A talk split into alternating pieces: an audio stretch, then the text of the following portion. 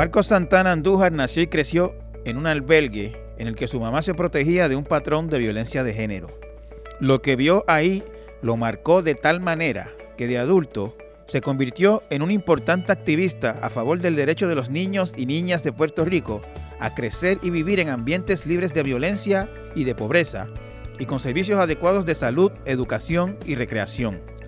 Sobre su increíble historia, su activismo y sus denuncias sobre la manera en que se trata a la niñez en Puerto Rico, hablamos hoy con Marcos Santana Andújar, presidente de la Red por los Derechos de la Niñez y la Juventud. Bienvenido Marco, gracias por aceptar mi invitación. Muchas gracias Benjamín, muy contento de poder acompañarte en este espacio.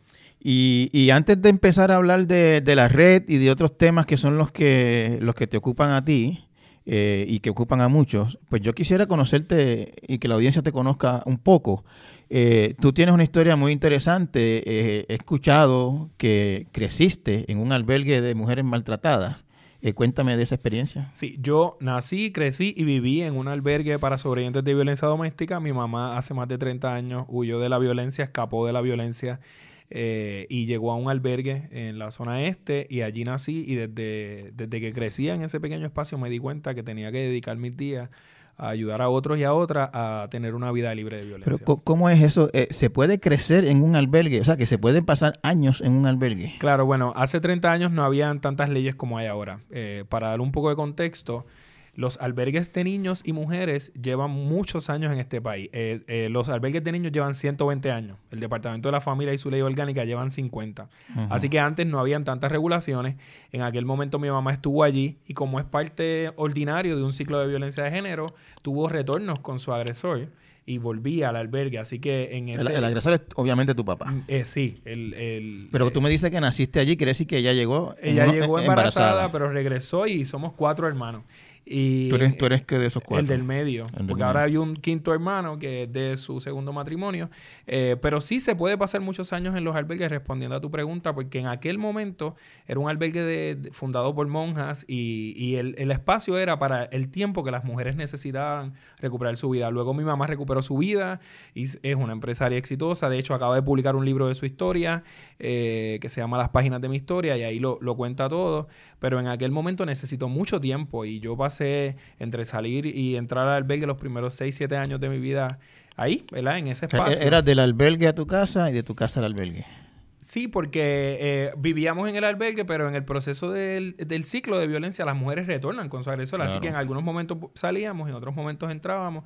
Y, pero ese espacio se convirtió en mi casa, ese espacio se convirtió en, en el espacio que me dio la base para lo que soy hoy, ¿verdad? Eh, luego crecí, estudié, eh, me formé, yo estudié trabajo social, estudié psicología forense luego en la Universidad de Puerto Rico en Carolina y me dediqué a entender mejor cómo podíamos evitar que otros niños pasaran lo que pasó mi familia. Esa, esa, ese cuadro de, de, violencia intrafamiliar en que tú estuviste en parte expuesto durante tu niñez, eh, tú, tú lo, o sea, fueron cosas que viste, que sentiste, cómo, cómo era la vida eh, de un niño en un ambiente como ese. Bueno, eh, en primer lugar, mi mamá, como muchas de las mujeres, trata de que los niños no, no vean o no absorban esa violencia, pero... Eh, tú creces, las experiencias adversas en la infancia van mucho más allá de quizás ver o sentir golpes, ¿no? Eh, el, el, constante cambio de escuela, cuando mi mamá huía de su agresor, eh, el sistema educativo que no está pensado para niños y niñas con experiencias de esa índole en la infancia. Por ejemplo, si estamos en un salón de clase con 30 estudiantes, la maestra puede decir quiénes son diabéticos. Y si alguien levanta la mano, se entiende, pero si la maestra preguntara quiénes tienen experiencias adversas en la infancia, es decir, creciste en un hogar con violencia, creciste en un hogar donde hubo uso abuso de sustancias, nadie entiende eso. Y el cerebro de las personas que tenemos experiencias adversas en la infancia y de nuestros niños y niñas que sufren violencia funciona distinto. Y ni el sistema educativo ni el sistema de justicia está preparado para eso. Entonces tú creces, no creces enfocado en aprender en la escuela, creces enfocado en sobrevivir. Y, a medida que yo fui creciendo, hoy soy un profesional, pero a medida que fui creciendo, vas, fui tratando de encontrar cómo compensaba esa experiencia. Eh, explícame un poquito eh, más, digamos, más, más eh, detalladamente. ¿Qué, ¿Qué, era eso que tú que te hacía sentir diferente o, o, de otra manera en la escuela? Bueno, cuando tú, por ejemplo, mi mamá, una sobreviviente de violencia, huyendo de la violencia, cambiándonos de escuela, cuando tú, creces con el miedo de que vas a sufrir violencia o que tu papá te puede matar o puede matar a tu mamá. O sea, tú, tú vivías de niño, tenías, eso era una, una idea que tenías en la mente. Ese temor. Y tú creces enfocado en sobrevivir, no en aprender. Entonces, por ejemplo, en tercer grado, una maestra le dijo a mi mamá delante de mí, Marcos va a fracasar. Claro, las notas imposibles que fueran las mejores porque yo tenía a todo alrededor de, de lo que había en mi formación era riesgo, violencia, contextos peligrosos. Así que no podía estar O sea, vi- enfocado vi- en salir vivías, bien. ya, vamos a decirlo de esta manera, vivías eh, con temor y ansiedad. Claro, que es lo que viven nuestros niños y niñas, eh, que sufren violencia u otras instancias. Así que eh, tú aprendes a sobrevivir, a ver cómo eh, no hago esto bien, pero hago esto otro bien. Desde luego se puede mover uno de ahí, desde luego con muchos apoyos y muchos recursos se puede mover uno de, de- de- de- ¿Recuerdas algún incidente particularmente este, doloroso, horrible que te haya ocurrido en ese tiempo? Bueno, no recuerdo un incidente desgarrador así de violencia. Mi mamá fue muy protectora en ese sentido, ¿verdad? Eh, no, no, no tengo un evento claro que, pueda narrarte de violencia así dramática porque no, no, no la recuerdo. Eh, pero el hecho de no tener acceso a una vida digna, una vida sin violencia, el hecho de no poder crecer en un espacio sin tener que moverte porque piensas que te van a encontrar, o el hecho incluso de crecer en un albergue, que aunque son espacios de amor y yo soy súper defensor de esos espacios, no es el espacio adecuado para que crezca un niño. Los niños deben crecer en su familia. Así que yo creo que el peor trauma, eh, la peor experiencia es crecer en un entorno institucional, crecer en un entorno que no necesariamente es ese espacio seguro que deben tener todos los niños y las niñas. Cuando se mudaban, cuando se cambiaban de un sitio a otro, me imagino que no se avisaba, por supuesto. Este, eh, eh, eh, ¿Sabías tú por qué se estaban moviendo? Bueno, yo era muy pequeño y obviamente no, en ese momento no entendía. Cuando fui creciendo me di cuenta, ¿verdad?, de lo, de lo que pasaba y fui entendiendo lo complejo que, que era. Ya luego, yo aún era pequeño cuando asesinaron mi, mi, mi padre biológico eh, y era en ese tiempo que salían los muertos así en la primera plana y recuerdo que salió en una primera plana de un periódico. Eh, y tu yo- papá yo- biológico. Ajá. o sea, el, el- el- el- al que tu mamá le, le huía. Ajá, sí, y es que además tenía otra vida, ¿verdad? que no necesariamente era pública y legal, pero bueno, ahí eh, salió en la primera plana de ¿Qué ese edad, tú tenías? periódico. ¿Qué edad tenías cuando eso? Como nueve años. Como nueve este, años. Pero sí vi el, vi el periódico, o sea, un periódico que, que estaba en todas partes y yo estaba en la escuela y era evidente. eh, y salió la noticia y, y eso fue, fue una experiencia distinta porque a- a la re- realmente sentí paz, pero también era difícil. ¿Sentiste paz cuando tu papá sí, murió? Sí, porque eh, yo, he- yo he entendido en este trabajo, llevo más de 18 años después, además de esta vida, 18 años trabajando eh, con niños y niñas en violencia y entendí que en este contexto hay personas que tenían, tenían que no estar para que otras pudiésemos sobrevivir. Y, y ese es el caso, era de probablemente mi mamá no hubiese podido tener una vida libre, no hubiese podido rehacer su vida, estudiar y hacer lo que hace hoy y compartirlo con otras mujeres para que puedan hacerlo. Así que eh, esa, toda esa experiencia adversa me enseñó que yo tenía que poner mi corazón para que otros pudieran Se- vivir se- en paz. Se, se sabe qui- quién mató a tu papá o algo No, así? fue un incidente bien confuso y creo que tuvo que ver con un carjacking además. O sea, no, no, no tengo esa información, eh, nunca la he, he explorado, ¿verdad? Eh, porque de- luego mi mamá hizo otra vida, llegó un, un gran hombre a su vida y a mi vida y es, fue ese padre adoptivo que, que me enseñó que otra paternidad era posible, que me enseñó que otro, otra forma de amarnos, otra forma de acompañarnos de, esa figura masculina era posible. Un hombre genial, eh, increíble, que quizás después podemos tener otro podcast sobre él. Falleció el año del huracán María muy joven, eh, pero me enseñó mucho. Y con esa experiencia de amor tan increíble de este hombre, un hombre se llamaba Ramón, eh, puso su corazón para que yo y mis hermanos tuviésemos otra vida, pudiéramos estudiar. Recuerdo el primer año de, de la universidad, yo estudiaba en la UP de Carolina, vivíamos en Junco, y él me llevó todo ese primer año y fue, fue realmente de esa figura que no se rinde, porque yo quiero que tú lo hagas. Y entonces, en gran parte, yo soy un buen profesional hoy y me dedico a muchas cosas buenas, pero mis padres llor- Claro. lloraron por mí. Así que eh, estoy súper convencido que esa experiencia para mí eh, es un trampolín para ayudar a otros y no una cama en la que quedarse para lamentarse. Así que eso ha sido para mí esa experiencia de Yo, violencia. yo te, te- te- dijiste una dijiste una frase clave eh, como parte de una de tus respuestas y, y fue hay maneras de superar, de sobreponerse a esos a esos entornos. Y yo quería preguntarte a ti cómo tú eh, superaste ese entorno, porque creciste, no, crecer con miedo, con ansiedad, mudándose, como tú mismo dijiste, en un albergue, en ese entorno eh, de violencia, de miedo, de, persecución, no, es la manera de un niño crecer. No se supone que los niños crezcan así. No. Eh, tú creciste en ese ambiente y te superaste y, e incluso sin miedo estás trabajando precisamente con ese problema con el que tú viviste. ¿Cómo se dio ese, cómo se dio ese, ese, triunfo de tu parte? Bueno, primero eh, reconocer que el problema de la violencia es un problema sistémico, un problema estructural, es decir, todo el, toda la comunidad, el gobierno, el sistema, las agencias privadas, las familias, las comunidades son responsables. No es responsabilidad de un solo individuo levantarse y rescatarse de la violencia. O sea, no le toca a una persona salir de ahí, le toca a todo el sistema repensarse para ayudar, para generar las condiciones que la gente pueda salir de ahí. En mi caso, llegó, mi mamá rehizo su vida, llegó un, se casó, tuve un papá adoptivo genial. Eh, además, estuve muy involucrado en proyectos sociales. Perdón, tú dices papá adoptivo, ¿te adoptó? ¿Tiene su apellido? No, no tengo su ah, apellido. No tengo su apellido, pero para mí... Y por es tu papá? Es mi papá y lo amo y, voy a vivir eternamente agradecido. Un hombre grande, negro, amoroso. Estoy eternamente agradecido de él. Cuando tu mamá rehizo su vida con él, tú entendiste que se podía vivir de otra manera porque me lo mostró, porque mostró otra paternidad. Entonces tú lo ves un hombre grande así, te puede asustar, pero era eh, mostró otra paternidad. Retomando la pregunta, sí es posible, eh, establecido que hay problemas más estructurales, pero ¿cómo, cómo lo hice yo? No hay una fórmula mágica, cada cual ¿verdad? tendrá su forma. Eh, encontré apoyos y recursos encontré este pavo adoptivo. Mi mamá, desde luego, que siempre estuvo presente. Cuando estuve en la Yupi de Carolina, recuerdo porque el sistema educativo no está hecho para las personas. Desde, perdóname, eh, Marcos, desde los nueve años en adelante, que, tú, que fue que tú, después que tu papá falleció y tu mamá se volvió a casar, eh, ¿qué edad tú tenías cuando se casó otra vez?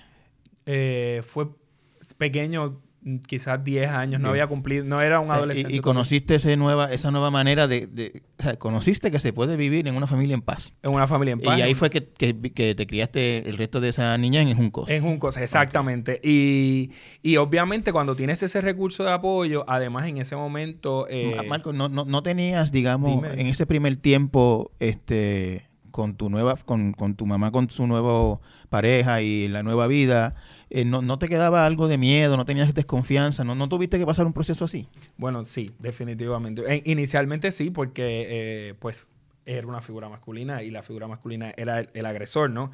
Eh, pero creo que mi mamá hizo un buen trabajo también protegiéndonos y introduciendo una, su nueva vida. Y, y mi papá adoptivo era un hombre genial, o sea, era, era un ángel, o sea, de, siete hijos que tuvo, cinco fueron adoptados. Su primera hija de su primer matrimonio fue una niña adoptada. O sea, tenía un gran corazón y... ¿Cómo se llamaba él? Ramón Rivera. Eh, ¿Y a qué se dedicaba? Él vivía en Carolina, trabajaba en una compañía privada de telecomunicaciones. Eh, se dedicaba a eso, aparte del fraude, prevención de fraude en esa compañía. Eh, y además se dedicaba a amarnos. era esta figura masculina que que nos enseñó a amarnos, o sea, a, besarlo, a abrazarlo, y, eso es bien importante en la familia. Por supuesto. Eh, así que bueno, crecí con ese apoyo. Después en la universidad eh, sí tuve que forcejear un poco para, poder sobrevivir, ¿verdad? Porque la el, el, sistema educativo, ni, eh, las escuelas ni el sistema de educación superior está pensado para nadie con ninguna dificultad ni para nuestros niños y niñas con diversidad funcional, ni para los que tenemos experiencias adversas en la infancia, no para nadie. Así que tuve que pelear. Recuerdo una decana de estudiantes de la UPR Carolina, Miriam Buitrago, nunca la voy a olvidar, que entendió que, yo aprendía de otro modo. Y, ¿Cuál, cuál, cuál era esa dificultad? Explícame un poquito. Eh, bueno, tiene que ver, además de con mi con mis experiencias tiene que ver con mi personalidad. Y cada cual tiene la formas de aprender distinta y con la, inteligencia que yo tengo o no tengo. Eh, por ejemplo, en humanidades yo tenía un profesor que nunca lo voy a olvidar porque tenía un ojo de un color y otro de otro, todavía lo veo por ahí, eh, y fue genial y él entendió que yo aprendía de otra manera, que yo no quería coger un examen, pero se sentó conmigo y me dio el examen oral. Y estábamos en la UP y fue increíble que él hiciera eso. Lo pasé, tenía la información, pero no quería estar ahí sentado una hora eh, escuchándole. Yo ya yo había leído el libro, ya yo sabía la información, ya yo entendía con claridad. Y por ejemplo, encontré profesores como él, decana como aquella. Pero habrás encontrado profesores también que, ah. no, que no entendían eso. Montones. Eh, recientemente hay, hay, una noticia de una profesora que hoy dirige un recinto, que fue mi profesora, y la noticia es súper terrible y yo ¿verdad? Pienso que la vida hace un buen karma.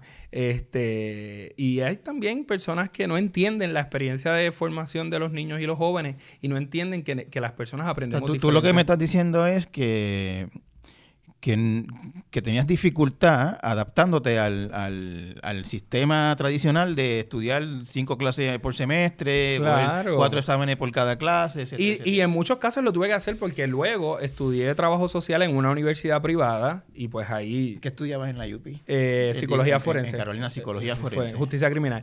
Y luego estudié trabajo social en una universidad privada y bueno, también tuve que, ¿verdad? Bregar, ayudar a concentrarme, pero ya era un profesional. Eh, también me ayudó mucho a los 18 años. graduaste de la UPR Carolina? Sí, y, y después estuve acá en, en Ana Méndez y terminé trabajo social. Eh, y a los 18, cuando empezaba Carolina, en la UPR Carolina bregando con eso, falleció la monja del albergue donde yo había nacido con mi mamá. Falleció esa monja y yo volví como voluntario y empecé a los 18 años a trabajar en ese espacio.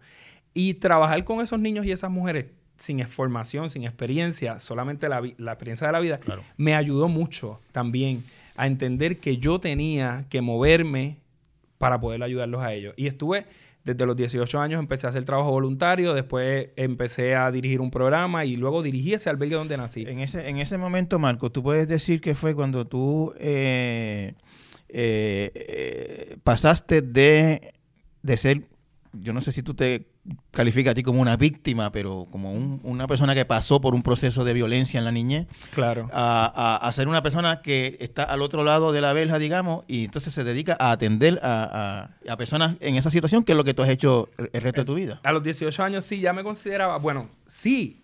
Y sabes qué, no solamente que me consideraba una víctima secundaria de la violencia de género, sino que empecé en el 2015, eh, Maritere González dirigía la Comisión de Asuntos de la Mujer en el Senado y yo le llevé un borrador de proyecto porque me di cuenta que además que yo era víctima, no existían datos estadísticos de los hijos de las mujeres pero, Marco, yo quisiera un, momentito que me, que me explicaras un poquito tu proceso mental de, de, de, llegar, falleció la monja, me imagino que tú la querías casi como, una mamá, una abuela, algo por el estilo.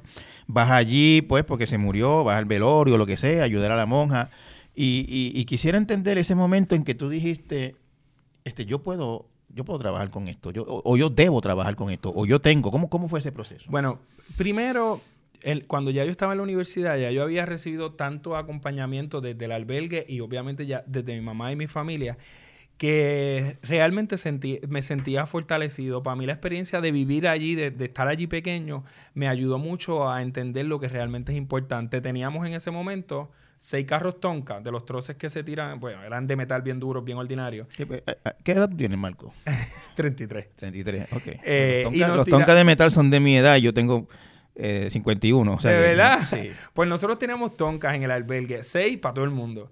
Y nos los prestábamos, nos peleábamos también. Y, y desde ese momento, muy pequeño, ya yo, siete, ocho años, sabía que pues que todo, que no había nada, no era necesario tener cosas, acumular cosas, y eso ya va ayudándote. Y cuando tenía 18 años, ya yo estaba en la universidad, número uno, número dos, había participado de un proyecto de pastoral juvenil, tengo, tengo serias diferencias con la iglesia y lo que está haciendo con los maestros católicos, dicho eso, me ayudó mucho, había un grupo de pastoral juvenil que dirigía el padre Pedro Ortiz, que tenía una visión de evangelización social, y me involucró en muchos proyectos sociales. Y eso me ayudó también a entender que, eh, que yo tenía de alguna manera hacer que lo que había sido bueno para mí fuera bueno para otro. ¿Y cómo tú te vas dando cuenta de eso? Porque si yo tuve la oportunidad y el acceso y el privilegio de llegar a la universidad y poder estudiar, ¿por qué no podemos lograr que estos otros niños y niñas lo tengan? Tuve mucha gente que me apoyó en, la iglesia, en la comunidad. Eh, bueno, el, el, padre Pedro sin duda fue una figura importante en mi formación durante mi, proceso como joven en la iglesia. Eh, viajé también, hubo un encuentro mundial de jóvenes en Alemania. Eh, recuerdo que en aquel momento eh, dirigía la, la, la, diócesis, Monseñor Rubén González, que ahora está en Ponce, y él me habló de un lugar que se llamaba Taizé al sur de Francia, que es un lugar ecuménico, hay un montón de gente de distintas religiones, pero es de silencio.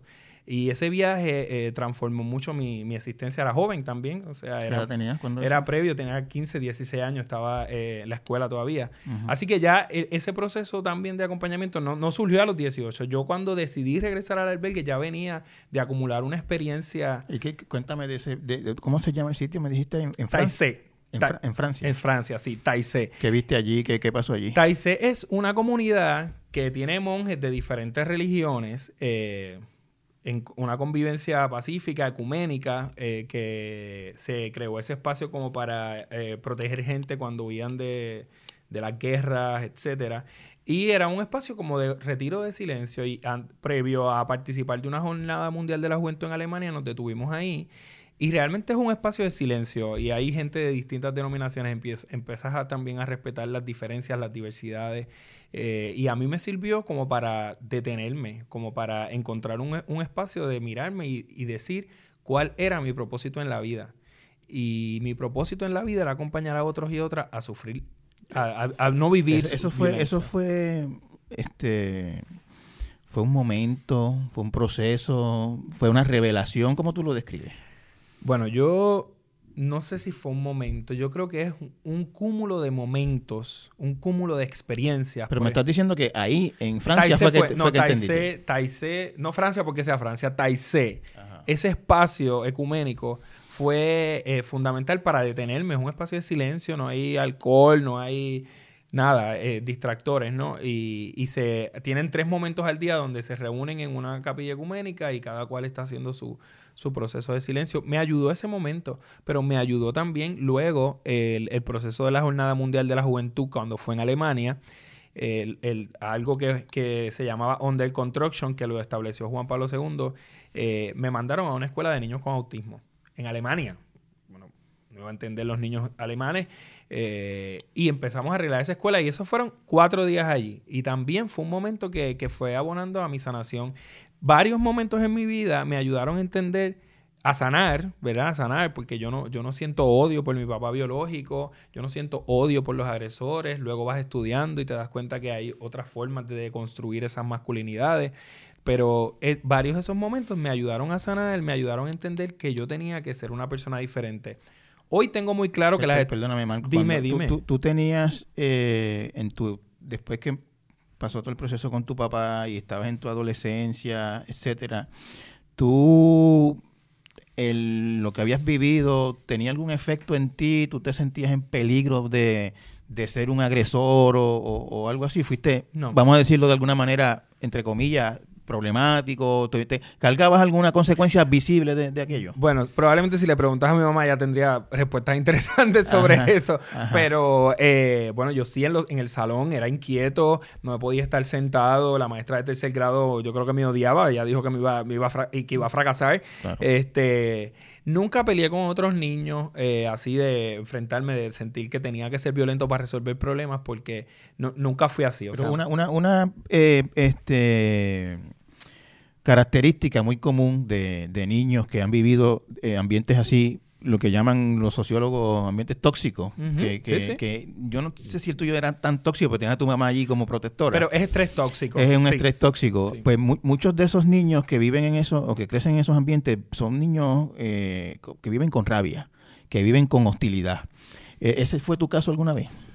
Bueno, no, no. Eh, no viví con hostilidad. Yo creo que el, es que la experiencia que nosotros recibimos, mi mamá, mis hermanos y yo, en ese albergue, la invasión de amor y de servicio, creo que, que fue capaz de, de sanarnos, ¿verdad? Y además cada uno de nosotros entender eh, la manera en que se hacen las cosas. Y creo que también fue fundamental la figura de mi madre, aunque no estuvo la figura de mi padre. Pero es cierto, el estrés tóxico hace también que tu cerebro funcione diferente, reaccione diferente. Y eso eh, está claro, yo lo veo todos los días en los albergues, trabajo para que los muchachos sean diferentes. A veces cuando si quieren ir, o sea, lo veo, pero no, no, no fue mi caso. Yo, por el contrario, busqué la manera con todos los apoyos, o sea que entendiendo que si tú no tienes un círculo de apoyo para poder salir de ahí es bien difícil, busqué la manera de que mi experiencia me ayudara a devolver en amor lo que, lo que otros necesitaban. O sea, lo que yo tenía, yo tenía que devolverlo. Y yo crecí desde muy pequeño sabiendo que yo tenía que devolverlo. Yo, si tenía merienda, la dividía para darle a alguien que no tenía merienda. Si alguien eh, no trajo X ese día, yo quería ayudarlo. O si lo regañaban, por ejemplo, yo ya me sentía que tenía que defenderlo porque, bueno. Y creo que en mi, en mi caso, la, la, experiencia me, me empujó a hacerlo distinto. Eh, estábamos en Taizé. Taizé, sí. Taizé. Este, allí, pues, la, la experiencia con lo, en la capilla ecuménica y de ahí saliste ya como casi convencido de que tú ibas a ser diferente. Sí, de ahí, bueno, tan convencido que pensé que iba a ser cura, pero después me entendí que no, que no iba a ser cura.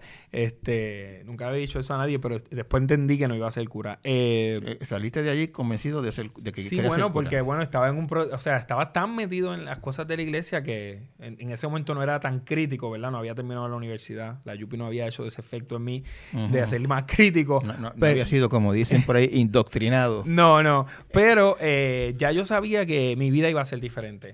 Y luego vine, fuimos a... Ya sabías, en, en, una palabra, sabías, supiste ahí que tú ibas a servir, que tú venías a servir. Sí. Eh, y, y, después fuimos a Alemania, el proceso de la jornada fue genial y yo volví convencido de que yo tenía que hacer y todo mi cuarto año empecé a trabajar en cosas de la iglesia, empecé a ayudar a jóvenes, a jóvenes sin hogar, a hacer cosas voluntarias, me gradué, se muere la monja, yo tengo que volver ahí. Y muy joven, eh, en esos 18 años cuando pasa la monja, yo estaba allí eh, con los niños y el padre me dice, mira que va, a venir la... En ese momento era un periodista, Jaime Torres Torres. Sí, Jaime Torres Torres. Compañero... Sí, trabajaba en el Nuevo Día en ese momento. y fue a hacer un reportaje para el Nuevo Día. Y habíamos muchos jóvenes, fue en la plaza, y él fue al hogar porque yo no pude llegar a la plaza porque yo quería quedarme con los niños y él fue allá. Y nunca voy a olvidar Los niños que estaban en la iglesia en, el albergue, en el albergue de Junco donde yo nací. Yo estaba allá. Ah, okay. Y nunca voy a olvidar el que Jaime me preguntó, eh, ¿y tú piensas hacer esto por mucho tiempo? Una cosa así. Y ese día yo, de hecho, guardo la foto del periódico como un recuerdo de que ese día yo supe porque él me preguntó delante de los niños, imagínate que yo iba a decirle. ¿Tú tenías cuántos? 18 en ese Sí, estaba muy joven. Ese día yo supe que yo iba a hacer eso el resto de mi vida. Lo sentí. Y no te puedo decir si fue una revelación. Yo, yo creo que las experiencias y los niños me fueron enseñando que ese era mi propósito en la vida. Yo nací para acompañar a otras personas que sufren violencia a salir de ahí. He viajado a cantidad de países, he visitado albergues en Ecuador, en México, recientemente estuve en Taiwán presentando en un congreso el trabajo que hicimos acá. Escribimos un libro sobre cómo proteger a los niños de violencia en contextos de desastres después de María. Esa sí es mi vida, o sea, lo entendí con las pequeñas acciones. Taizé fue fundamental, mi formación en la iglesia no la, no la puedo invalidar, o sea, fue una experiencia hermosa. Eh, y luego los elementos que fueron sumándose me enseñaron, hay demasiada injusticia. ¿Te, alejaste de la iglesia después, Marco? Bueno, entendí que mi iglesia eran los niños de los albergues. Entendí que ahí estaba mi servicio. Entendí que la iglesia no son esas cuatro paredes y entendí que para servir, bueno, para empezar, mi, mi el cura de Pastoral Juvenil, Padre Pedro, nos decía, tienen que cuestionarlo todo. Y yo pues lo cuestioné todo hasta la iglesia. Eh, amo eh, esa experiencia de mi vida, la reconozco, la abrazo, pero entendí que mi servicio tenía que estar puesto en, en otros espacios. Cuando vas aprendiendo un poco más de que proteger los niños de la violencia significa que hay que defender sus derechos que proteger los niños de la violencia también significa que hay que proteger los niños de educación especial que no reciben los servicios. Eh, te vas dando cuenta que es más amplio. Entonces, pues... perdóname, niños de educación especial que no reciben su servicio. Violencia. Son niños que son propensos a... Eh, eh, bueno, es violencia contra ellos, pero por ejemplo, niños de, déficit de atención o de hiperactividad que no son eh, atendidos en la escuela apropiadamente, este, terminan muchas veces en el mundo del crimen. Claro, y lo, sé porque cuando te decía que no me estaba quieto, justamente porque yo tenía, estaba, estaba hiperactivo, quería moverme. Y ciertamente los niños y niñas que están en nuestro, nuestro sistema de educación no está pensado. Yo tengo estas conversaciones con Carmen Warren y aprendo mucho de ella. Y yo estoy convencido que nuestro sistema no está pensado para nuestros niños que no solamente los que tienen una diversidad funcional más visibles, sino los que no pueden estarse sentados, los que no pueden, eh, los que padecen de hiperactividad o, déficit de atención, o sencillamente los que le pusieron esa etiqueta de déficit de atención, pero a lo mejor no lo tienen. Definitivamente, eso genera unas condiciones para que los niños y las niñas tomen el camino que no necesariamente es el que queremos que tomen. Y entonces eh, estudiaste psicología forense mientras hacías todo este trabajo voluntario. Si no estaba cobrando, no sé cómo. ahora lo pienso y digo que es una locura, porque no estaba cobrando. No, o sea, hacías trabajo voluntario en albergues. En la casa de todos en, en, la, en, la, solamente allí. Sí. Entonces, ¿cómo pasaste de, de, hacer trabajo en la, ¿cómo se llama, perdón? En la casa de todos. La casa de todos en Juncos. A, a, involucrarte ya? O sea, ¿cuándo empezaste a ver que, que, que, ayudando a un albergue pues era bueno, pero mejor sería entender todo el problema y, y trabajar con eso? Este, bueno, ya estaba un poco más grande, era el 2013, eh, era, había un montón de bonanza de los fondos ARRA, pero el albergue seguía reventado. O sea, pobre, no teníamos dinero, era bien difícil. Yo decía, pero si hay tantos fondos, ¿por qué no llegan donde tienen que llegar? Y empecé a cuestionarme eso. Eh, y, era difícil sostenerlo. Ese, ese programa de albergue tenía un albergue de mujeres con sus hijos y albergues de niños, custodias del Departamento de la Familia. Eso era bien difícil sostenerlo. Y ahí empecé, me tocó empezar a escribir propuestas para, para identificar fondos. Empecé a entender la dinámica de la agencia. Seguía siendo muy joven, todavía no tenía un grado académico. Eh, llegó otra monja, empecé a dirigir los programas y empecé a darme cuenta lo injusto que era el proceso de delegación de fondos y por qué nosotros teníamos que pedir migajas si estos niños y niñas eran custodias del Estado. Así que en ese momento me di cuenta que algo más había que hacer. Recuerdo en aquel momento sin mucha experiencia ni nada, él, eh, le pedimos una reunión al gobernador, nos dio la reunión. ¿Qué gobernador? Fortuño. Después, en ese momento, la secretaria de la familia era Yanitzia. Él la situó a Fortaleza. Le hablamos del problema que teníamos. Me empecé a dar cuenta que dando servicio solamente no íbamos a salvar los niños. Déjame hacerte una pregunta sobre esa reunión. Eh, eh, ¿Cuánto duró?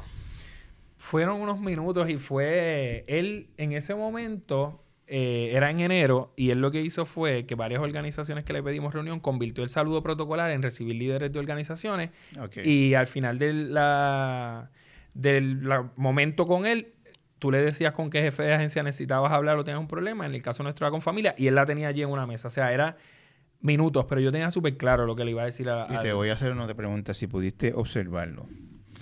Él y la secretaria, ¿estaban mentalmente en la reunión? Bueno, eh, ha pasado un tiempo, ¿verdad? Eh, los reclamos que le planteamos se atendieron. Ah, bueno, qué bien. Y eso, no sé si necesariamente entendieron la complejidad de los niños, pero habían unos pagos en atraso de propuestas por mucho tiempo. Te lo digo porque yo he, hablado, yo he entrevistado obviamente gobernadores y, y las entrevistas pues son dinámicas distintas, pero he hablado con gente como tú que ha tenido una reunión breve con algún gobernador y, sienten como que nunca lograron traerlo a la reunión. Que como tiene tantas cosas en la cabeza que estaba en otro lado. Yo he aprendido, que me he reunido con varios, después me reuní con el siguiente, que y yo tan joven me cuesta más que me, que me reconozcan, ¿no? Eh, que siempre hay alguien a su lado que es el que va a decidir y el que va a ah, ejecutar. entonces yo miro. Te concentras en ese. lo este, buscas y lo, Este, este fulano. Entonces. Eh, igual con los secretarios, hace poco tuvimos una reunión con el secretario de Educación porque estamos trabajando en el sur, queremos apoyar una escuela y entonces tú, te das cuenta quién, quién es la persona. Eh, así que nada, en ese proceso me di cuenta que tenía que ser más, mm, teníamos que incidir sobre otras cosas y cómo lo íbamos a hacer desde el albergue y ahí nos reunimos varios directores de albergue, muchos compañeros que también habían sufrido experiencias de violencia en su vida y decidimos fundar la red eh, en aquel momento se llamaba la red de albergues y empezamos como a hacer un poco de presión. Por la, red fue, digamos, eh, explícame, ¿cuál fue la idea detrás la de la idea fue que salí de aquella reunión, nos resolvieron el pago, pero cuando se empezó a atrasar otra vez los fondos, claro. como pasa, ¿no? Eh, y aunque había una bonanza brutal de recursos por los fondos Jarra, nosotros las organizaciones de niños y niñas seguíamos en una precariedad bien grande y, me parecía muy injusto. Y nos reunimos varios directores de albergue y dijimos, esto de los fondos no va a cambiar, ¿cómo podemos hacer un frente común? Los albergues llevan más de 120 años en, en el país, en aquel momento no llevaban 120, pero llevaban más de 100 ¿Cómo podemos hacer? Y decidimos hacer una coalición, eh, convoqué a un par de gente. ¿Tú tenías, en ese momento, tú todavía eras voluntario en la Casa de Todos? No, ya, ya tenía remuneración que no era la, mejor del mundo, pero tenía remuneración y era estudiante, así ¿Y que... ¿Y, qué, cuál era tu puesto allí? Yo era director de programa. Director de programa. Pero con ese nombre así que suena, pero que necesitábamos un puesto de director. No, no tenía chofer, me imagino. No teníamos nada, pero necesitabas, necesitabas ese puesto para recibir fondos. O sea, si las agencias necesitan que, exista un director en propiedad, aunque cobre una cuestión nominal. Así que eh, hicimos la red, que era una coalición para hacer reclamos de fondos recurrentes, mejorar cosas, y empezamos a armar la red y pues cambió el gobierno, vino el cambio de gobierno. ¿Tú puedes decir que la red fue iniciativa tuya? Yo tuve un sueño de hacerla, pero se unieron mucha gente, colegas como Damara González, trabajadora social, José Vélez de Corozal, eh, la hermana de Sol María Rafaela, o sea, mucha gente se unió y yo creo que lo construimos entre todos. Yo tuve la idea, yo tuve la visión, pero fue un proyecto que construimos entre todos y mejoramos entre todos. Y un un colectivo vivo que incluso más adelante le cambiamos el nombre porque entendimos que, había que trabajar con, más gente. Así que eh, creció ese proyecto y, dijimos ahora lo que nos había salido bien en la casa de todo y en nuestros albergues teníamos que ir detrás de, de los niños de todo el país y aunque no teníamos fondos, éramos bien ilusos, pues, pensábamos que íbamos a... No queríamos recibir fondos del gobierno, y así que no sé ni cómo lo íbamos a hacer, pero lo hicimos y nos salió y no, nosotros no tenemos fondos del gobierno. ¿La, red qué es hoy? La red hoy es, la red por los derechos de la niñez, es este sueño que, que, que nació en mi corazón y que con la ayuda de otros y otras desarrollamos. Es un colectivo enfocado en promover que los niños y las niñas conozcan, ejerzan y disfruten sus derechos eh, somos una organización sin fines de lucro con cuatro estrategias para incidir en la transformación de las condiciones de vida de los niños. Apoyamos nuestro trabajo en los datos de... No producimos datos, eh, apoyamos nuestro trabajo en los datos del instituto y Amanda y su equipo trabajamos en conjunto con muchos de sus datos. Nosotros estamos enfocados en la erradicación y disminución de la violencia contra los niños eh, y en incidir sobre las políticas que afectan la vida de los niños en general. Tenemos un proyecto de capacitar y adiestrar proveedores de servicios. Tenemos un, componente de abogacía para incidir sobre políticas, reglamentos. Cuando se aprobó la nueva ley de adopción, eh, no hacía mucho sentido. No pudimos incidir en la aprobación de la ley, pero sí incidimos en la aprobación, en, la revisión de reglamentos. Tenemos otro componente que tiene clínicas de servicios psicológicos enfocadas en la atención del estrés tóxico en niños que sufren violencia, estén en albergue o no. Y tenemos un nuevo proyecto que se llama Casa Ramón, eh, que surgió después del huracán, eh, que es un centro de alternativas para niños y jóvenes que están viviendo en la calle. ¿Cuál problema encontramos? Que no habían datos estadísticos de jóvenes en la calle. Sí hay, quizás un poco en, el, en AMSCA, un poco en familia, pero no habían datos. perdóname, Marco, jóvenes en la calle en Puerto Rico. sí, la gente... La, gente, se, la gente se lo pregunta y, yo te lo digo porque eh, no se ven en Puerto Rico como se ven en algunos otros sitios, por ejemplo, niños pidiendo dinero en la calle. Sí, pero hay jóvenes viviendo sin hogar fijo. De hecho, para hablar con, datos, el Departamento de Educación Federal en febrero del año pasado publicó un estudio eh, de su división de homeless que planteaba que en Puerto Rico habían 4.736 niños y niñas viviendo sin hogar fijo. Es decir, el informe planteaba que esos niños y niñas vivían en un hotel, en un motel, en un carro o con un familiar, estaban rodando esa familia. Así que esos son datos eh, del Departamento de Educación Federal. Eh, por otro lado, nosotros y nosotras que hemos trabajado con albergues de niños maltratados y que trabajamos con niños en comunidades pobres, ¿verdad? Eh, como La Vía en Aguadilla, como Lucila Franco en Vieques. O sea, nosotros vemos de primera mano cómo las familias apenas tienen para vivir. Y vemos jóvenes que salieron del sistema de protección de menores a los 18, 19 años y terminaron viviendo con un amigo o un familiar o vemos jóvenes de las comunidades LGBT que votan de sus casas y empiezan a vivir con una u otra persona y terminan viviendo en la calle. No es un cuento, nosotros lo hemos visto. Bueno, perdóname, este, conocimos una en estos días. Claro, que, claro. Que, le llamamos Alexa, o se llamaba Alexa. Claro, claro. Que era una joven transgénero eh, que no se ha podido corroborar por nadie, pero todo indica que fue desahuciada de su familia. Sí, y eso, eso es una historia que los que trabajamos con temas de violencia y los que trabajamos en comunidades en la primera línea de fuego lo vemos todos los días. La muerte de Alexa, eh, que fue un evento súper lamentable y desgraciado, e, es, es la consecuencia de cómo hemos construido mal nuestro país para atender bien la gente. ¿Por qué un joven tiene que terminar en la calle o una joven tiene que terminar en la calle por su orientación sexual? Pues es una buena pregunta, Benjamín. Y como nosotros, cuando en el huracán, descubrimos jóvenes en la calle que decían, tengo 19 años, yo vivía en un albergue y estoy en la calle. Y empezamos a buscar y no habían programas porque los jóvenes de 19, 20 años no tienen capacidad jurídica para firmar un contrato con vivienda pública. Así que de ahí surge este proyecto de vivienda que, ¿Para qué? Para ayudar a estos jóvenes que salen de, foster, para ayudar a los jóvenes eh, que terminan en la calle, como es el caso de Alexa, y que no tengan ese final tan trágico. Queremos acompañar a los jóvenes a que tengan vivienda. Lo plantean... Cuando, cuando tú hablas de, de niños, 4.700 y pico... 36. 736 sin una vivienda fija, fija eh, ¿Ustedes indagaron un poquito de qué se trata? ¿Qué, qué, dónde están esos niños? Sí, eh, esos datos son de la División de Homeless del Departamento de Educación Federal. Nosotros tuvimos reunión, la escribimos, nosotros queríamos un poco más de información. El informe plantea algunas cosas. El Departamento de Educación Local tiene un área de homeless, nos reunimos con ellos. Eh, se desprende de las, de las poblaciones. Ellos tienen fondos de homeless y dan tutorías a personas que no tienen hogar fijo. Y es, esos datos los reportó el Departamento de Educación Local.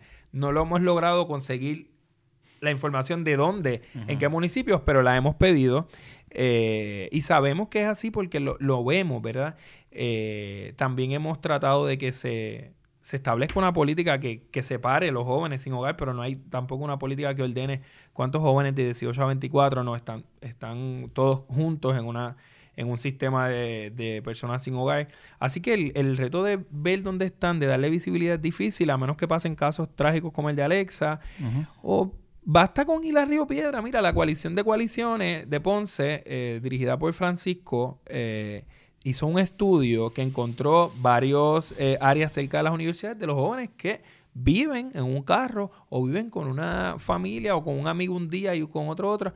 O sea, el problema está ahí. Quizás no tenemos la visibilidad tan clara como otras problemáticas, pero está ahí. Y muchos de estos jóvenes, muchos, la gran mayoría de estos o estas jóvenes, tienen experiencias adversas en la infancia, han venido arrastrando deficiencias, crecieron en un hogar que no tenía todos los recursos, crecieron en un hogar bajo el nivel de pobreza y no pudimos atenderlos. Por eso es que yo planteaba el otro día eh, que te contestaba en un tweet, esas experiencias adversas en la infancia es una crisis de salud pública sin resolver, porque cuando llegan a esta edad, viven en la calle y se roban un pote de Nutella, como lo pasó en las piedras que llegó la policía por un pote de Nutella por un joven. Un pote de Nutella, un, chocolate y, una soda. Cuando llega ese momento, ¿qué es lo que decimos? Son unos títeres, pero no hemos sabido acompañarle. Las agencias llamadas a acompañarla, la juventud y la familia, hace tiempo que dejaron de ser pertinentes. Te, hago una pregunta. Eh, cuando tú hablas de experiencias adversas en la niñez, eh, incluyes o, se incluye en ese término los niños que a lo mejor viven con una mamá muy amorosa y con un papá muy cariñoso y, en un ambiente positivo, digamos, dentro de su casa, pero viven en una comunidad violenta, de tiroteo, de matanza, etcétera, etcétera. ¿E, ¿Eso se, cuenta claro, como? Claro que sí, sí. El, tema de, crecer en una eh, comunidad violenta afecta a tu desarrollo. Eh, el tema de crecer en una escuela donde no tienes maestro de matemática por un año es un problema que afecta a tu desarrollo. El tema de crecer en un, en un ambiente donde quizás tienes una mamá súper amorosa, eh, pero tu papá es usuario de drogas eh, o de sustancias, punto, eh, también afecta a tu desarrollo. En Puerto Rico, por ejemplo, en el Departamento de Niños y Familia a nivel federal, en un análisis de los datos del 2016 y 17, dijo que seis de los estados eran los seis con mayores remociones de niños que involucraban uso de sustancias. Y el primero en esa lista de los seis era Puerto Rico. Puerto Rico a nivel de Estados Unidos es el lugar en que más niños se remueven de su hogar por cuestiones de uso Entre otros seis estados. De los primeros seis está Puerto Rico. Y, y, ahí el tema de que en tu entorno se use sustancias controladas también eh, afecta a tu desarrollo. También es una experiencia adversa en la infancia. El tema de no tener acceso a nutrición adecuada. También.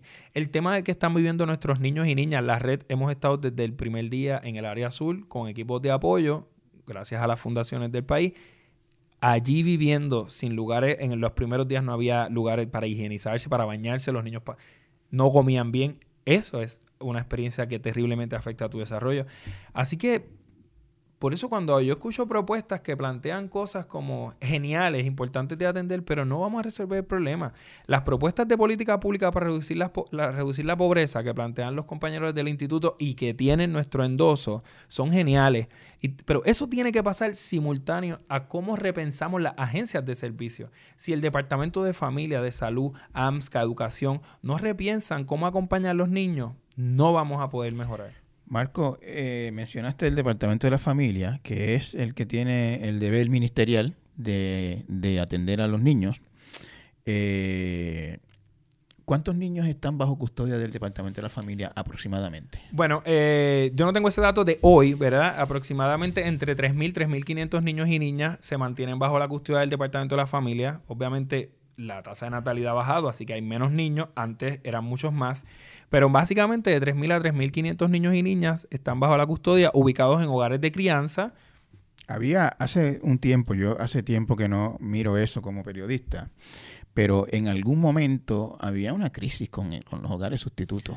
Eh, pues crisis en el sentido de que no tenían casi supervisión e incluso se daban casos de gente que había dejado de tener niños y años después seguían cobrando. Eh, ¿Cómo está eso hoy? Bueno, eh, nosotros es una de las cosas que hemos señalado en los hogares sustitutos, los hogares temporeros, que quiere decir una familia que puede tener un niño distinto a las instituciones. Y que cobra una, mensualidad. recibe una mensualidad por tener ese niño. Aún hoy, en Puerto Rico, existe una ley, eh, la ley 217, que regula las facilidades de las instituciones, pero no regula igual los hogares sustitutos. Así que hoy hay un gap, continúan sin la supervisión adecuada. Eh, como tú debes saber, en, hace dos años el gobierno federal aprobó una ley que reformula los sistemas de protección de menores, que es el Family First Service Prevention Act, y eso va a obligar que los estados amarren mejor la supervisión, pero hoy, pues, hace falta apoyo. Nosotros eh, hace el año pasado firmamos un acuerdo con familia, un acuerdo de colaboración que no tenía impacto fiscal para el gobierno, donde nosotros apoyamos, adiestramos los hogares de sustitutos para mejorar sus destrezas de crianza, pero definitivamente hace falta mucho trabajo, hace falta repensar cómo se monitorean y cómo se escogen. Yo, escuché, escuchaba en algún momento, eh, Marco, historias como de que a X hogar en X pueblo le llevaban un niño, eh, llevaba el trabajo social una noche allí con el niño, se lo dejaba y esa familia no sabía de, ese trabajo social a veces por años. Y un día llegaba como de, la nada y se llevaba el nene. Eso pasa todavía. Eso pasa en los hogares sustitutos y en las instituciones eh, por las dificultades que tiene el, departamento de personal, pero ciertamente es una violencia terrible. Eso es, más, eso, es, más, maltrato. maltrato institucional. Lo que pasa es que la agencia que tendría que atender la querella son ellos mismos. Eh, por ejemplo, hace unos años cuando yo estaba en la casa de todo, recuerdo un caso eh, que la niña crecía, crecía. Yo no tenía la experiencia que tengo ahora ni la formación y yo decía, pero ¿por qué lleva tanto tiempo aquí? Y cuando logramos, llegamos a la oficina local del Departamento de la Familia, nos plantea que, ay, es que no, no sabíamos, o sea, sencillamente no tenían en su loop, en su, en su supervisión esa niña. Así que todavía pasa. Y es que yo creo, Benjamín, que el Departamento de la Familia, lo dije en una vista pública hace poco, me citaron, está anquilosado, está estacionado en el tiempo. Tiene gente muy buena y competente, pero la estructura ya no le sirve bien a los niños, ya no le sirve bien al país y hay que repensarla porque pasan esas cosas como la que tú dijiste, igual que mucho de lo que pasa con los niños y niñas tiene que ver con los jueces y, el sistema de justicia, pero los jueces toman decisiones a partir de la información que le llevan los trabajadores sociales de familia. Así que hay como una desconexión. Entonces... Había, antes eh, el problema de que un solo trabajador del Departamento de la Familia tenía 30, 35, 40 casos a la vez. Eh, habiendo menos niños ahora, eh, ¿ha, cambiado eso o hay mucho menos trabajadores sociales también? Bueno, eso quizás es una buena pregunta para que la conteste el secretario de Familia. Sin embargo, sabemos que aún hay una carga fuerte sobre los trabajadores sociales porque aunque hay menos niños, el departamento lleva más de un año tratando de contratar trabajadores sociales y no consigue, porque la, la, paga que el departamento da a los trabajadores sociales no es una remuneración justa, entonces nadie quiere asumir esa responsabilidad. Y hay una carga de trabajo no solamente del, del trabajo que tienen de monitorear, sino de ellos tienen que ir al tribunal, ellos tienen que hacer informes, ellos tienen que coordinarle servicio a las familias, porque el TS no está solo para remover el niño. Si hay un caso que hay violencia doméstica, se supone que antes de remover él haga un plan, el visite, el coordine el servicio, así que siguen con una carga de trabajo impresionante y, y eso no se va a resolver hasta que no se repiense esa agencia. Es un aparato burocrático tan grande y el momento histórico en que vivimos, particularmente después del huracán María y después de los terremotos, es tan distinto que requiere mirar esa agencia desde otro crisol. En algún momento también estaba el problema, Marcos, de que como la mitad de las llamadas que hacía la gente, solamente la mitad de las llamadas que hacía la gente para denunciar que había un posible caso de maltrato eran, eran corroboradas. Como el 50% de las llamadas, nunca nadie pasaba a chequear lo que había pasado. Bueno, citando a la secretaria de Familia y pasadas secretarias, eh, se fundamenta el 15% de los casos que se reciben. Promedio 15%. Eso pasa con las órdenes de protección. Claro, pero se fundamenta es porque se investigó. La pregunta, o sea, lo que Porque se investigó y se validó que hubo maltrato. Y había, que había maltrato, por supuesto, pero ese será el 15% de los que ellos investigan. La pregunta, o sea, el problema que había hace un tiempo era que la mayoría no se investigaban, por eso fue que aquella secretaria Janice Irizarry, en los últimos días de su mandato, en el 2012, eh, cerró se le, se, le, imputó, la investigación nunca quedó en nada, al final nunca se supo qué pasó o no pasó, como suele pasar en Puerto Rico, que las investigaciones caen en un hoyo negro y nunca más se sabe qué pasó con ella. Eh, había una investigación periodística que establecía que se habían cerrado miles de querellas sin verificar, para, para, para que pareciera que estaban haciendo el trabajo. Y es terrible porque todas esas instancias un niño estuvo en riesgo. Eh, ciertamente, por supuesto. No, puedo dar. De hecho, de hecho, la secretaria Yanicia, que ahora es alcaldesa en Aguadilla. Exacto. No puedo dar el dato de hoy cuántos se archivan o cuántos se quedan en zona vacante. En el departamento de la familia le llaman zona vacante. Eh, sí, y, y, sigue pasando y quizás sigue pasando porque no tienen el personal necesario. Pero entonces es responsabilidad de familias repensarlo. Debe seguir pasando, ¿verdad? Y tan reciente como eh, este año, creo que también familia contrató otras compañías para investigar querellas en arrastre, como le llaman. Y es otra evidencia de que ese departamento requiere ser repensado. O sea, si no pueden manejar lo que tienen en las manos, hay que ver de qué manera somos más eficientes. Sigue pasando, yo recuerdo los casos que llamaban engavetados, que, que cerró así, y que es terrible, pero como no hubo consecuencias en ese momento, es muy probable que si no hay consecuencias siga pasando. Y es terrible que siga pasando porque esos 17 mil, eh, o los que fuesen, no son solamente un número, es la vida de un niño o una niña o un joven que estuvo en riesgo y no se atendió. Y definitivamente es, alguien debería pagar por eso, alguien debería tener consecuencias. Si sigue pasando, probablemente no tengo la certeza, pues no trabajo en el departamento de la familia, pero por nuestro trabajo, por nuestra cercanía con ellos y nuestro, ¿verdad? nuestro día a día con los niños en protección de menores, sabemos que muy probablemente sí. Me contabas que hay un, problema eh, con los niños del departamento de la familia que alcanzaron o están cerca de alcanzar la mayoría de edad eh, que, que, se evaden y andan por ahí por la libre.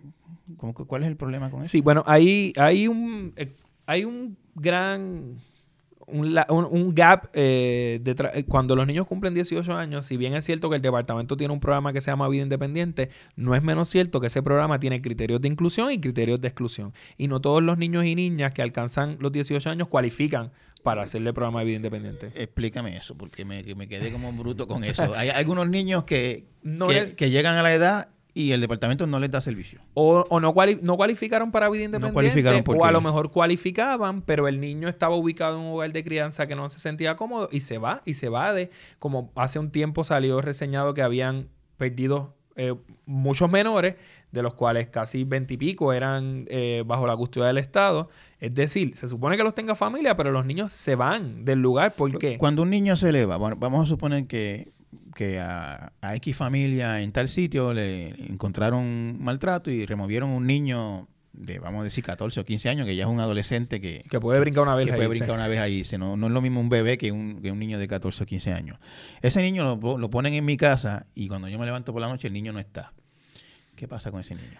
Bueno. ¿Quién, se supone que, empieza a buscar ese niño? En el mundo ideal se supone que tú lo notifiques y el departamento de la familia eh, lo identifique, lo encuentre, lo busque, se mueva. ¿Solo por su cuenta o necesita el apoyo de, digamos, la policía? Se supone que se le notifica a la policía y el departamento de la familia en colaboración con la policía lo encuentren. Eso es lo que se supone. Nosotros sabemos de casos de niños y niñas que no hay nadie buscándolo. O sea, simplemente, y recuerdo también eh, una cita de, eh, del familia en, que salió en el periódico en el Nuevo Día hace un tiempo diciendo es que algunos se autoubican con la familia, pero y la responsabilidad del Estado de ir y buscarlo. Vuelven al sitio donde era supuestamente maltratado. Pero, pero la verdad es que eso pasa, sigue pasando. Hay muchos jóvenes. Aquí hubo un caso bien notorio, yo no sé si tú lo recordarás.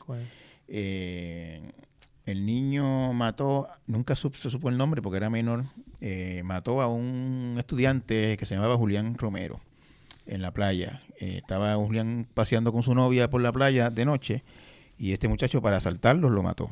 Tenía 14 o 15 años. Y era un muchacho que llevaba como más de un año evadido y familia no sabía de él hasta que cometió ese crimen. Sí, es, lo que, es lo que pasa. O sea, la verdad es que sí tenemos jóvenes viviendo en la calle. Sí hay jóvenes que después que cumplen 18 años se le van del sistema y familia no tiene el aparato, el andamiaje para encontrarlos, para saber dónde están. Y pasan situaciones lamentables como esa y entonces dicen, sí, estuvo bajo la custodia. ¿Cómo podemos mejorar eso? Aquí en Puerto Rico no tenemos datos concretos de cuántos jóvenes eh, están. Estaba leyendo en estos días, Marco, eh, que en España hay un problema de que menores bajo custodia de, en el caso de ellos, pues es de las regiones autónomas, ¿no? Lo que serían los estados, digamos, este, Cataluña, el otro, qué sé yo. Eh, de nueve regiones autónomas, siete, había problemas de explotación sexual de niñas bajo custodia del Estado. ¿Tú has sabido de algo de eso aquí? Bueno, eh, no puedo dar fe de un caso concreto. Si le preguntará al doctor César Rey, probablemente él va a afirmar que sí, que hay. Eh, pues, él ha dedicado investigaciones a eso. Eh, probablemente debe haber, eh, no debería suceder. Yo no tengo conocimiento de un caso específico, pero no dudo que esté pasando. Bueno, yo entrevisté una vez a una niña, una joven que estaba, que pasó la vida en hogares de, sustitutos. Eh, a los 10 años había vivido en, creo que 14, si mal no recuerdo. Eh, y ella me decía que donde quiera que iba, este, siempre había problemas de acoso sexual. No, yo, y yo he escuchado, he escuchado historias de jóvenes, eh, varones y féminas, eh, que han sufrido no solamente acoso sexual, sino también explotación en otra, en otras manifestaciones, ¿verdad? Eh, por, en hogares de crianza o su periodo que se supone que estaban bajo familia cuando se escaparon para sobrevivir, tuvieron que hacer trabajo sexual y tuvieron incidentes de agresión sexual en ese, en ese entorno de trabajo sexual. Así que sucede y sucede porque somos ineficientes como país, como Estado, no, no tenemos la capacidad de acompañar a los jóvenes. O sea, si, si tú tienes un niño si tú, si tú eres un gobierno y pones un niño en un hogar sustituto que no lo supervisas, y ese niño pasa a veces años ahí, eh, es un niño que, es un regalo a, quien tenga instinto este, de abusador. Porque, claro. Claro, porque se supone que la oficina de licenciamiento, y creo que fue una de las últimas leyes que después de 60 años fue de lo último que firmó Alejandro, esa ley se renovó, la ley de licenciamiento pone algunos criterios para averiguar los hogares de crianza, o sea, para hacer un background, pero no es suficiente. O sea, sí yo sé que se hace, pero no es suficiente porque no hay ese monitoreo. Y no hay ese monitoreo porque, volvemos, porque la estructura de la agencia es muy grande, Benjamín. El, el aparato burocrático de familia es tan grande que no tiene la capacidad de no tiene la suficiente gente para visitar los hogares, que eso no son los trabajadores sociales, esa es la oficina de licenciamiento, que está adscrita al secretariado. Es decir, es responsabilidad primaria de la secretaria o el secretario. creo que tiene como, me dijeron una vez que tenía menos de 10 empleados. Sí, básicamente. Y, supervisa no solamente los hogares de niños, de los, de, ancianos también. Sí, y, los centros de cuidado diurno. los centros de cuidado diurno. Eh, sí, es, una, es un grave problema, pero eso no puede ser excusa para violentar los derechos humanos de los niños. Eso que pasa en los hogares de crianza o hogares sustitutos o incluso que le pasa a un joven en la calle, estando bajo la custodia del Estado, debería tener consecuencias. ¿Cómo, se puede solucionar eso, Marco? ¿La red ha identificado alguna propuesta? Bueno, nosotros tenemos un proyecto planteado sobre la mesa. Es un proyecto que se llama el Centro de Alternativas Casa Ramón. Es un proyecto para ofrecer vivienda y tiene siete componentes. No solo el tema de vivienda digna y accesible, sino desarrollo y empleo, estudio eh, eh, área de expresión deportiva, área de expresión artística y cultural. ¿Y qué queremos desde Casa Ramón? Casa Ramón es un centro que va a ofrecer vivienda de manera independiente a jóvenes de 18 a 24 años. Y con ese servicio de vivienda vamos a tener disponibles los otros seis servicios, que son las, las instancias que nosotros, por nuestra experiencia en el trabajo con niños y niñas en riesgo, hemos identificado que los jóvenes necesitan para salir a flote. Un techo, ayuda para estudiar o trabajar, servicios de apoyo como servicios psicológicos, servicios de trabajo social, etcétera, servicios recreacionales, deportivos y culturales para que los jóvenes puedan salir. Este proyecto va a ser en, en Juncos y está en Juncos. Primero es la región este, es la, la región suroeste, la región que según datos del primer perfil de maltrato es la de más alta incidencia. No tenemos lamentablemente un nuevo perfil, también lo hemos exigido pero no hay, esos son los datos que tenemos y está en esa región porque es la de mayor incidencia. Eh, y en el programa de vivienda vamos a darle prioridad a jóvenes que salieron de foster, están evadidos, una conversación que ya tuvimos con el Departamento de la Familia, jóvenes LGBT que han sacado de sus casas y jóvenes que han tenido situaciones con el sistema de justicia. Por ejemplo, si tú eres custodia del Departamento de la Familia y te cogieron, te agarraron en Walking robándote un desodorante y vas al sistema de justicia, inmediatamente te, eh, entran a un, eh, activan la ley 88, además de ser los 246, entraste a, un, a una institución juvenil, familia ya no tiene responsabilidad sobre ti. O sea, el tribunal releva a familia porque ese menor está bajo instituciones juveniles. Cuando tú sales, ¿cómo tú rehaces tu vida? Para esos jóvenes también queremos acompañarlos. Así que entre todos los... Cuando un niño bajo custodia de familia comete un delito, pasa a jurisdicción de instituciones juveniles y si termina la pena antes de los 24 años, bueno, la, termina porque eh, eh, probablemente en instituciones juveniles los sueltan creo que a los 21 a todos. Familia vuelve, volverían a contactar a familia, pero el, proceso es que el joven sale y está en la calle. Hay jóvenes que están en, en pero se supone que vuelva a familia. Se supone que vuelva a familia. Si eso sucede o no, pues habría que verlo. Pero no sabemos que no necesariamente es así. Hay jóvenes que tienen ley 88 y también están bajo custodia del Estado que están en algunas instituciones que no son las de corrección pero pues son un grupo, no, no es la Instituciones no de corrección, ¿de qué me está hablando? Como facilidades, como un albergue, pero que trabajan con niños de ley 88, que son, no necesariamente tienen que estar en una cárcel, a lo mejor fue una pena menor. Eh, y si hay albergues que tienen menores... Esos serían los que si no fueran del Departamento de la Familia, serían los que están bajo custodia de sus padres. Exactamente.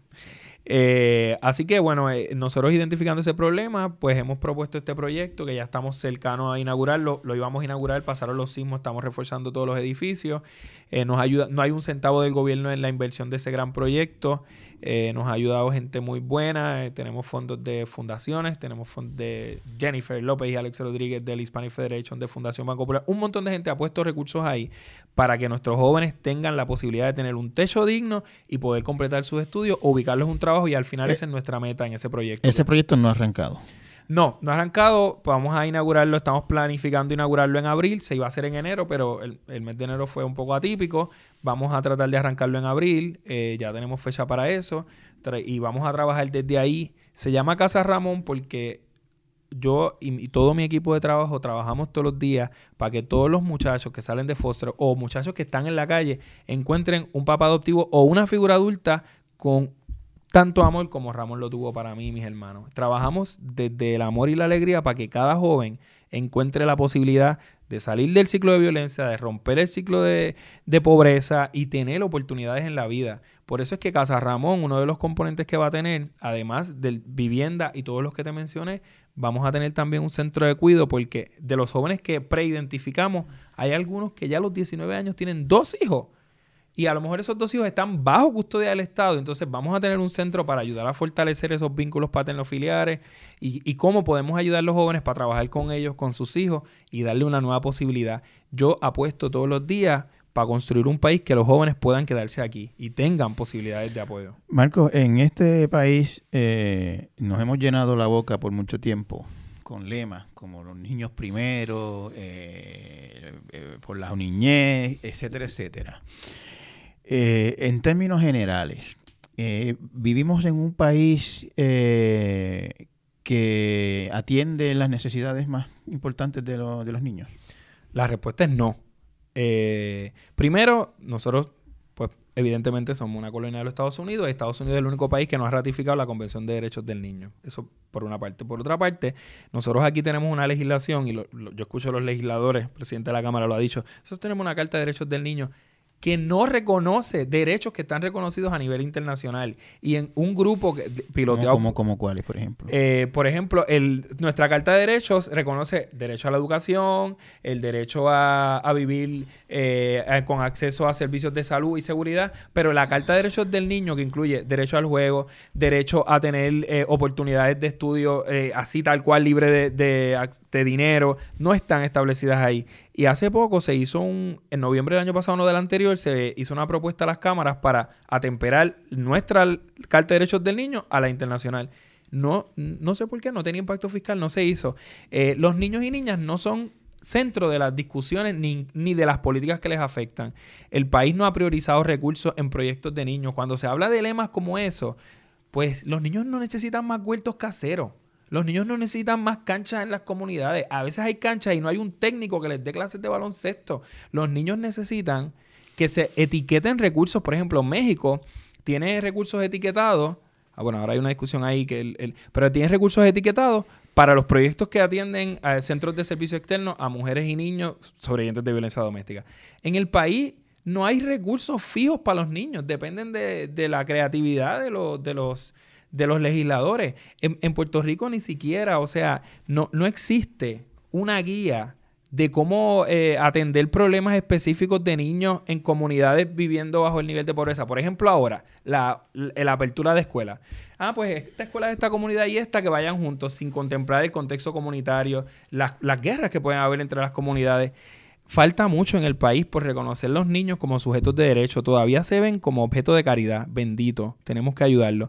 Y los niños y las niñas son sujetos de derecho y tenemos que reconocerlos como tal. Entender que tienen mucho que aportar y no necesitan más lemas ni más campañas. Necesitan acciones afirmativas. Asignar recursos. Acuden a Recreación y Deporte todas esas agencias recibieron recortes súper sustanciales en el último presupuesto. Entonces los niños son primero, pero recortas 22% acuden, les recortas a recreación y deporte. ¿Cómo son primero los niños? Así que falta mucho y claro, reconocemos que el gobierno no es el único responsable, pero tiene una responsabilidad ineludible de garantizar que los niños y las niñas vivan en un lugar que se les reconozcan todos sus derechos.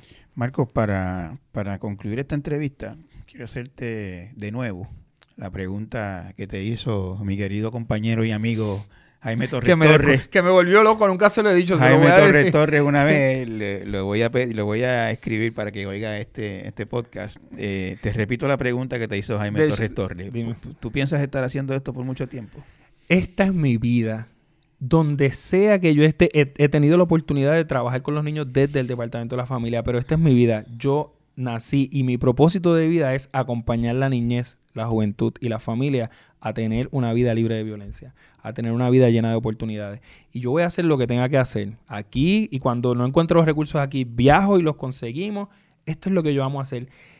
Para mí no es un trabajo, para mí es lo que yo tengo que hacer porque lo que fue bueno para mí tiene que ser bueno para otro. Y he reconocido también un montón de colegas haciendo cosas buenas y desde donde yo esté voy a hacer esto, no importa qué, y no voy a descansar hasta que se abra Casa Ramón, y no voy a descansar hasta que cada niño o niña tenga un espacio justo para vivir. Así me tenga, no importa, cambie el gobierno y tenemos que empezar de nuevo, lo vamos a hacer y vamos a insistir porque yo amo con todo mi corazón el trabajo que hago, porque siento que es lo que tengo que hacer.